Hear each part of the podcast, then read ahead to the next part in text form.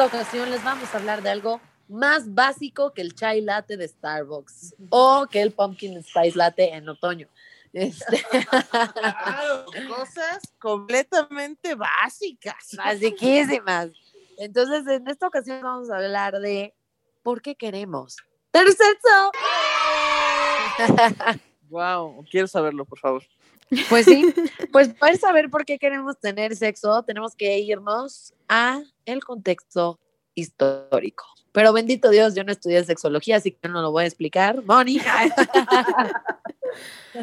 Ay, el contexto histórico. Ok, empezamos hace muchos años. No, no es cierto. Eh, la verdad es que a nivel evolutivo somos de las pocas especies que tenemos el ciclo fértil oculto, ¿no? Y esto sí es una cuestión evolutiva donde vemos que eh, las, las especies que tienen el ciclo fértil visible o olible o lo que sea, depende de la especie, son especies que solo tienen sexo para reproducirse y nosotros realmente estamos diseñados para tener sexo más allá de la reproducción y es una cuestión para tener unión y apego con las personas a tal nivel que tenemos este tipo de mecanismos de defensas porque nuestras crías, es decir, nuestros bebés son 100% dependientes de nosotros hasta los tres años y si se van a las estadísticas, el índice de divorcio de las personas es a los tres años, es una crisis bien alta de divorcio y es un pico muy alto de divorcio. Entonces no es eh, falta de coincidencia que tengamos estos como límites biológicos porque sí estamos hechos para tener una relación y para cuidar a alguien y, y tener una monogamia emocional que va incentivada obviamente del deliciosísimo sexo porque es un muy buen motivador, básicamente. Oye, tengo una pregunta. ¿Hay alguna especie que no sea la humana que tenga sexo por placer? O Sí, sea, ¿hay claro. varias o Sí, hay? hay, Ah, sí hay wow. varias, por ejemplo. Los koalas, ¿no? Los koalas. Los koalas, no sé, fíjate que te fallo con el- la información de los koalas, pero los delfines tienen este sexo por placer, incluso tienen prácticas un poquito de BDSM. Eh, pero sí ¿Qué es. BDSM para la audiencia, mi Moni? Bondage, dominancia y sadomasoquismo. Obviamente los, del- delfines salvajes. los delfines no se amarran, ¿verdad? Porque no se pueden amarrar, pero sí eh, se muerden. Se azotan con la aleta. Ay, se sí. muerden, se rasguñan y sí se dan algunas, no sé qué son nalgadas, pero bueno, el equivalente a nalgadas delfines. Ya saben en qué reencarnar. no, bueno, pero pues ok, entonces quiere decir que esto del sexo para nosotros los humanos es algo más bien como una necesidad, podría decirse así, ¿no? Sí, fíjate que no es, hay niveles de necesidad, ¿no? Eh, las necesidades básicas son comer, dormir, eh, tomar Y agua. cagar. Y cagar. cagar. Sí, súper importante. Y hacer pipí. Pe- son las básicas y son estas que si dejas de hacerlo cierto número de días, te mueres. Sin embargo, el sexo, si lo dejas de hacer cierto, en cierto tiempo, se supone, los estudios dicen que en seis meses, eh, sí empiezas a tener consecuencias eh, a largo ¿Cómo qué plazo. consecuencias? Ah, caray. Se atrofia el músculo, los músculos pubococcígeos.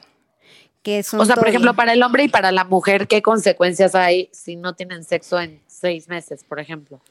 Por ejemplo, eh, depende por qué no estás teniendo sexo, ¿no? Porque, por ejemplo, si hay una resequedad vaginal, este, puede que, por ejemplo, si no tienes suficiente flujo vaginal, eh, se te peguen las paredes vaginales y se tengan que abrir con bisturí, por ejemplo. Eso. Eso suena, eso suena horrible. Sí Horrible. existe eso de ser virgen por cicatrización.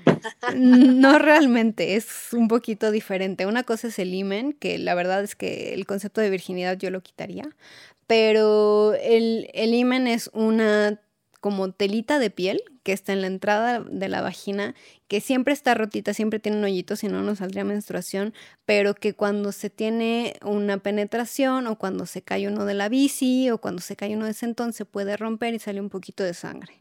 Eso es lo que consideran eh, ahorita virginidad, que me parece bastante chafa.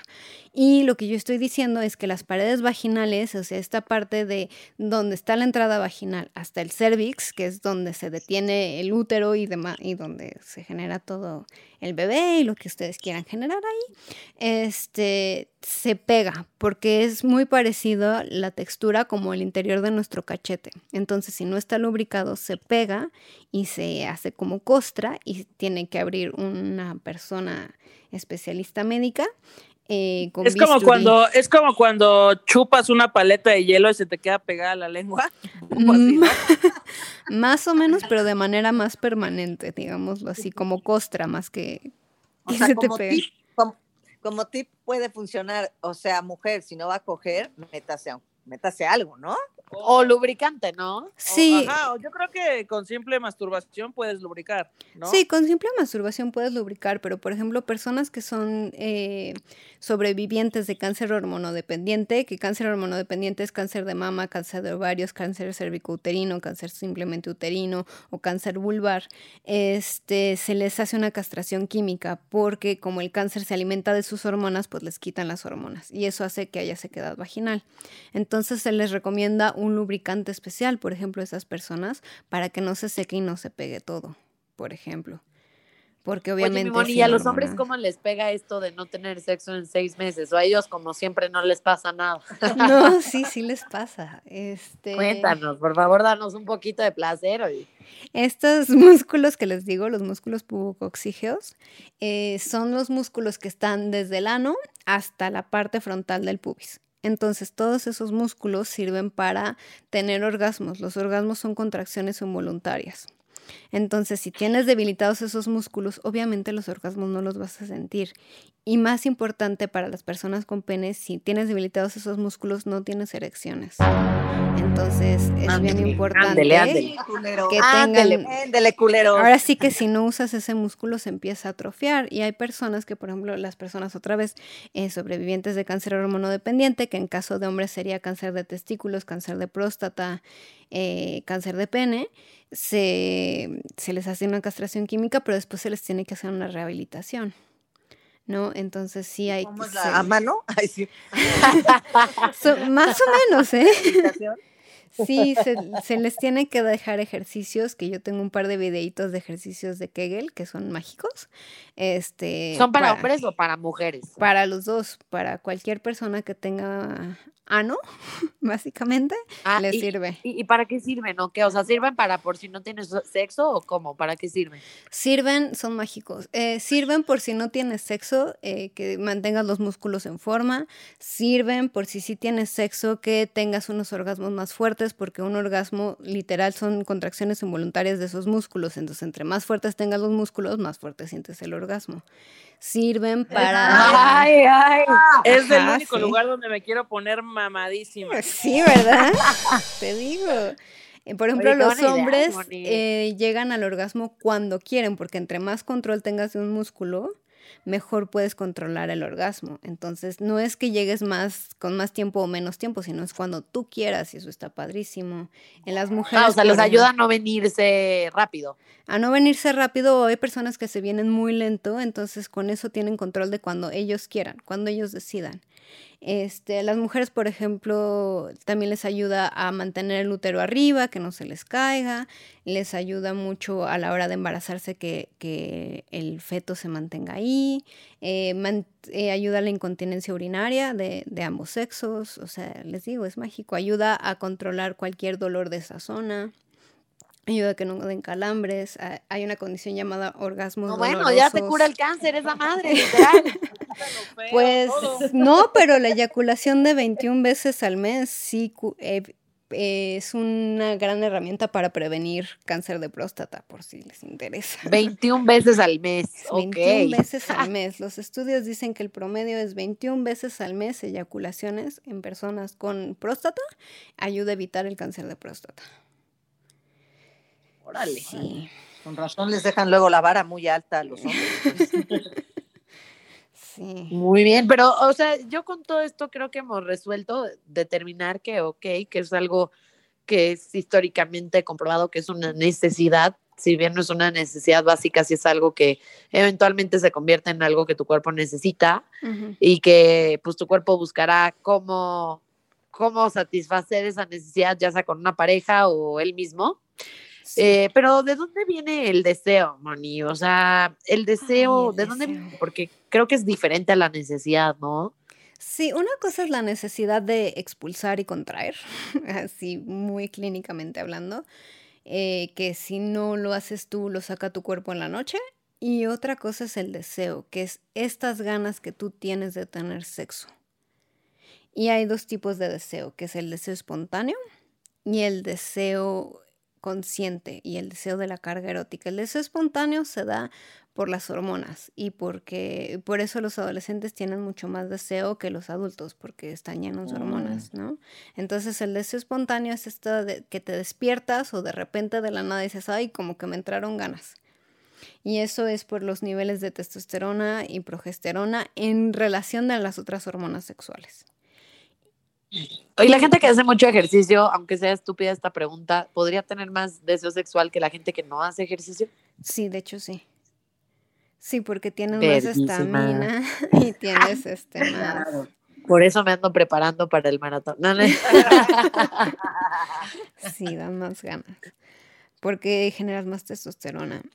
Pero mm, tiene que estar otra vez en relación con todo lo demás. Entonces también tiene que ver con tu alimentación. Si estás comiendo puras cosas, pura proteína, por ejemplo, el deseo puede que se te atrofie. Entonces hay que tener cuidado con el equilibrio.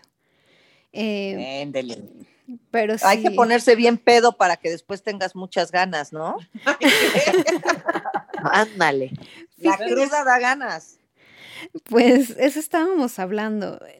No es que te pongas pedo y te den ganas, que lo que hace el alcohol, cuando estás borracho, lo que hace el alcohol es que te quita la sensación de consecuencias a mediano y a largo plazo. Entonces, por eso mucha gente se atreve a hacer cosas sexuales que normalmente no se atrevería. Entonces, simplemente no se tienen que poner borrachos porque aparte ni siquiera lo disfrutan tanto, sino vean qué miedo tienen de mediano y largo plazo que no están cumpliendo sus fantasías sobrios, ¿no? Y la parte de la cruda, eh, les contaba que hay dos sistemas eh, nerviosos, que es el sistema simpático y el sistema parasimpático. El sistema simpático es el sistema del estrés y el que nos protege y es el que estaba diseñado para atacar, huir o congelarte. ¿No? Y poderte defender. Y el sistema parasimpático es el que te ayuda a relajarte. El sexo y el deseo sexual y la respuesta sexual humana está en el sistema parasimpático. Entonces, cada vez que estamos muy estresados o cada vez que nuestro cuerpo siente que estamos en riesgo, quiere activar el sistema parasimpático para que nos sintamos mejor. Cuando esa, es, esa es otra esa es una de las explicaciones de por qué la gente coge cuando está enojada, ¿no? Que se están peleando y de repente empiezan a coger. Supongo que tiene que ver un poco con lo mismo, ¿no? Sí, más o menos. Es ya me quiero sentir pues si bien, por el caso yo cogería con medio mundo, cara. Imagínate. Ahora, hay niveles. Ya tengo varios ahí en la lista que me hicieron emputar. No, pero yo me refería al sexo de reconciliación, o sea, en pareja. Si es una vez que baja, es que hay niveles. Una vez, si el sistema simpático está demasiado alto, si hay demasiado estrés, el deseo sexual se anula. Pero si está suficientemente como posible de bajar, por eso es la reconciliación, es como, ah, ya se me está bajando el enojo, ah, se está activando el sistema parasimpático, chin, me dieron ganas. Entonces, por eso el sexo de reconciliación es tan pasional, porque hay mucha energía y hay mucha adrenalina que aprovechan para el sexo. Wow, y a ver, tengo otra pregunta que también te la hice hace rato, antes de grabar. Entonces ahí va de nuevo para la audiencia. Eh, la banda que es asexual, ¿cómo, cómo, cómo se inicia este deseo, tienen deseo o no, depende de su cuerpo, de sus hormonas, de su contexto. Cuéntanos un poco más, Moni, por favor.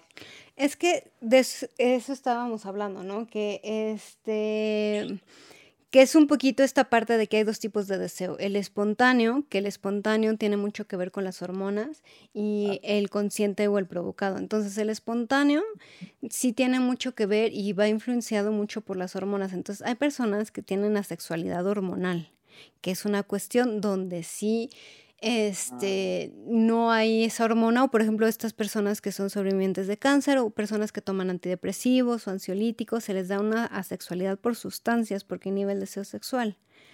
Eh, hay otras personas que tienen una sexualidad psicológica donde sí empiezan a ver que no hay una carga erótica y no hay una carga de, de planeación, entonces no tienen deseo.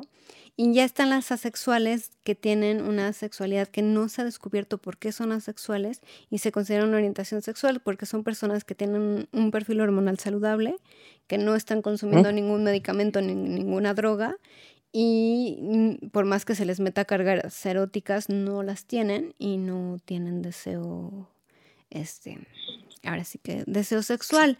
Esas personas, como si es una necesidad, la expulsión de sexo, tienen, eh, por eso se sabe que es cada seis meses, este, tienen eyaculaciones nocturnas o tienen orgasmos nocturnos sin darse cuenta o dándose cuenta, donde no es erótico, simplemente es la contracción y sale el chisguete que tenga que salir y se acabó.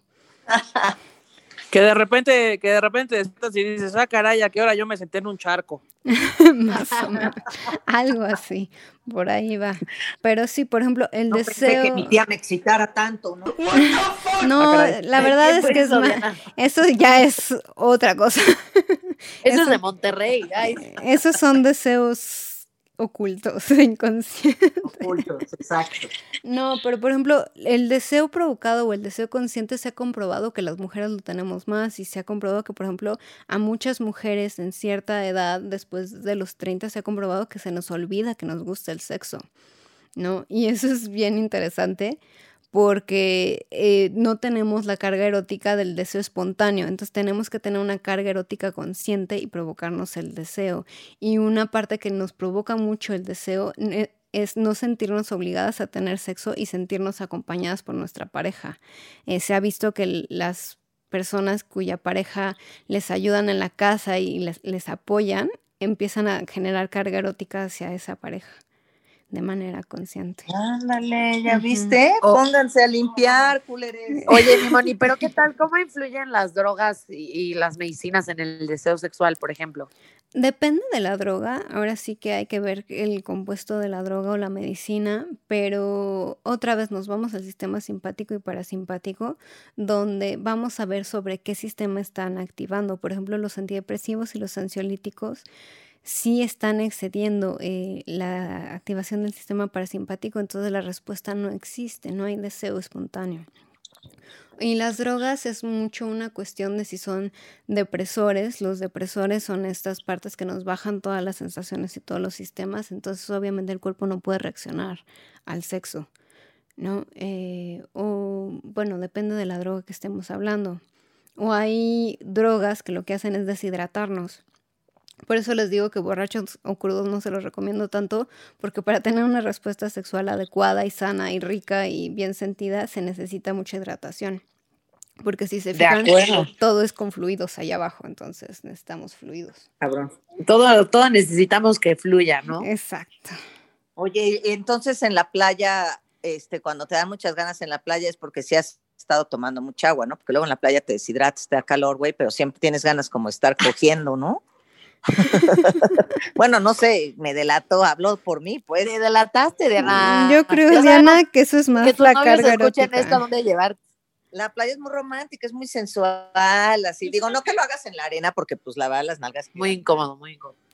Yo siento que el calor, en, eh, o sea, la temperatura del ambiente ayuda, ¿no? Como que los países de zonas cálidas o los estados de zonas cálidas de alguna manera son más calientes. No sé explicarlo, pero ahí están los datos. Es lo que tiene Yo que ver con la datos, carga man. erótica, porque hay mucho más carga erótica porque vemos gente más expuesta del cuerpo, vemos gente como más eh, sexy, vestida, entonces hay mucho más carga erótica que podemos llevarlo este, a fantasías y empezar a fantasear porque es más sugerente, por así decirlo.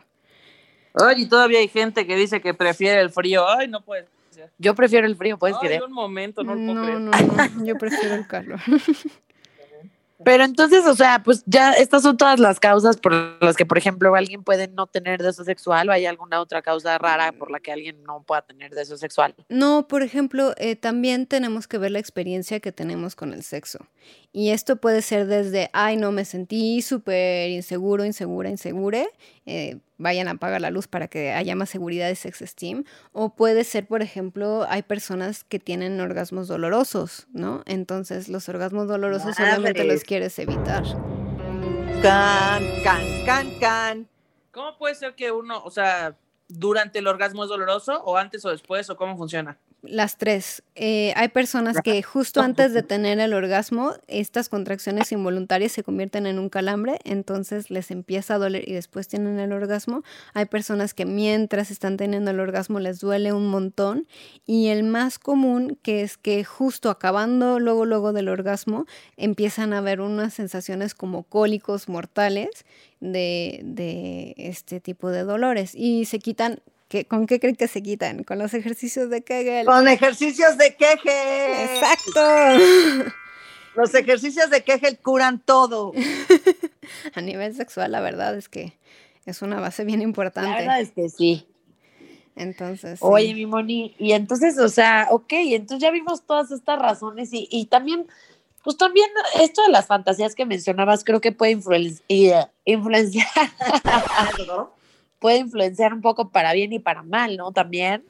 Sí, la verdad es que las fantasías sexuales, eh, la fantasía más común en general, y según las encuestas y demás, son los tríos. Y es esta sensación de sentirte con deseo y sentir como mucha estimulación sexual, ¿no? Pero la verdad es que eh, situaciones como la pornografía nos han cambiado mucho el contexto de, de las fantasías y la situación cultural también afecta mucho nuestras fantasías.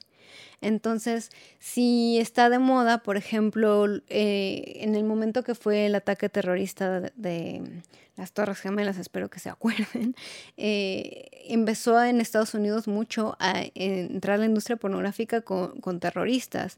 Y era esta parte de que el sexo era tabú. Entonces se creía mucho que este que, llegara el malo, entonces tú no tenías la culpa de tener deseo sexual, llegaba el malo que era el terrorista y te obligaba a tener sexo, ¿no? Entonces te quitaba la responsabilidad de tener sexo y eso es una fantasía.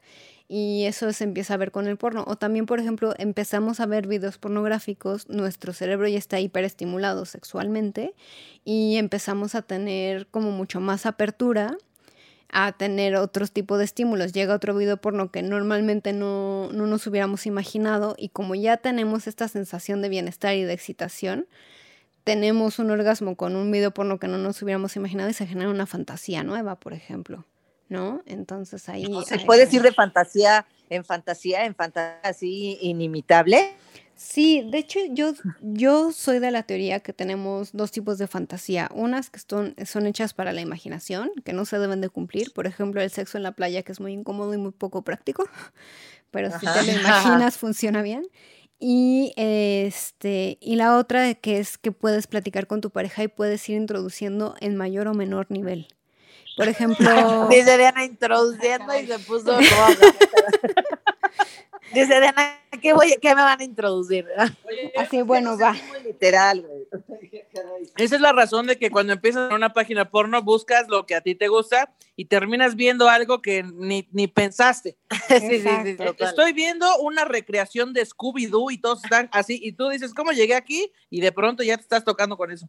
Exacto, exacto. Así va, a ese nivel va. Pero sí es una cuestión, yo decía más introducir, por ejemplo, si se te antoja un trío, pero eres una persona celosa o, no o es muy difícil conseguir una persona que esté dispuesta a meterse al trío, lo que sea, puedes decir, ay, si estuviéramos con una tercera persona, ¿qué le harías a esa persona? ¿O qué estaría haciendo yo? ¿O qué me haría a mí? Y empiezas a hablar del tema y no necesitas realmente meter a esa tercera persona, solo en la imaginación. ¿No? Entonces, muy interesante. está bueno eso, ¿eh? Está bueno el tip. Oye, mi Moni, pues yo creo que todo esto se puede resumir entonces a que hay que tener un poco de autoconocimiento de nosotros para ver qué es lo que realmente te puede causar deseo sexual, qué es lo que no te puede causar deseo sexual, cómo puedes entrenarte mejor psicológica y físicamente con los ejercicios de Kegel eh, y todos estos tips que nos hiciste a favor de pasar. Eh, pero creo que todo se resume a eso, ¿no? Al autoconocimiento.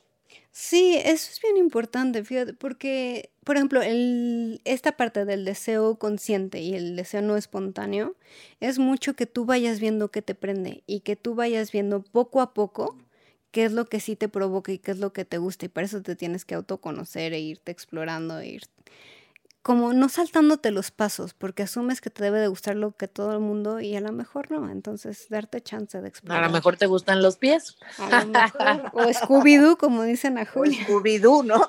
O chupar axilas, qué sé yo. Pues muy bien, pero eso no es materia de este episodio, Yo mis tengo- chavos. Yo tengo una conclusión. ¿Cuál? ¿Por qué queremos hacer sexo? Por calientes. Pues sí, pues sí, por calientes, no hay, no, no hay otra. Porque se siente Pues muy bien, pues ya.